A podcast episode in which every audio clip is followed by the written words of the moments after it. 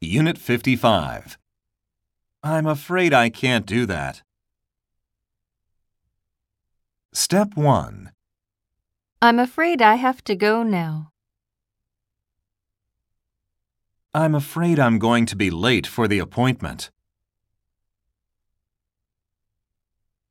Step 2. I'm afraid I have other plans. I'm afraid she's on the other line right now. Step 3. Do you have a cold? I'm afraid so. Is she coming? I'm afraid not.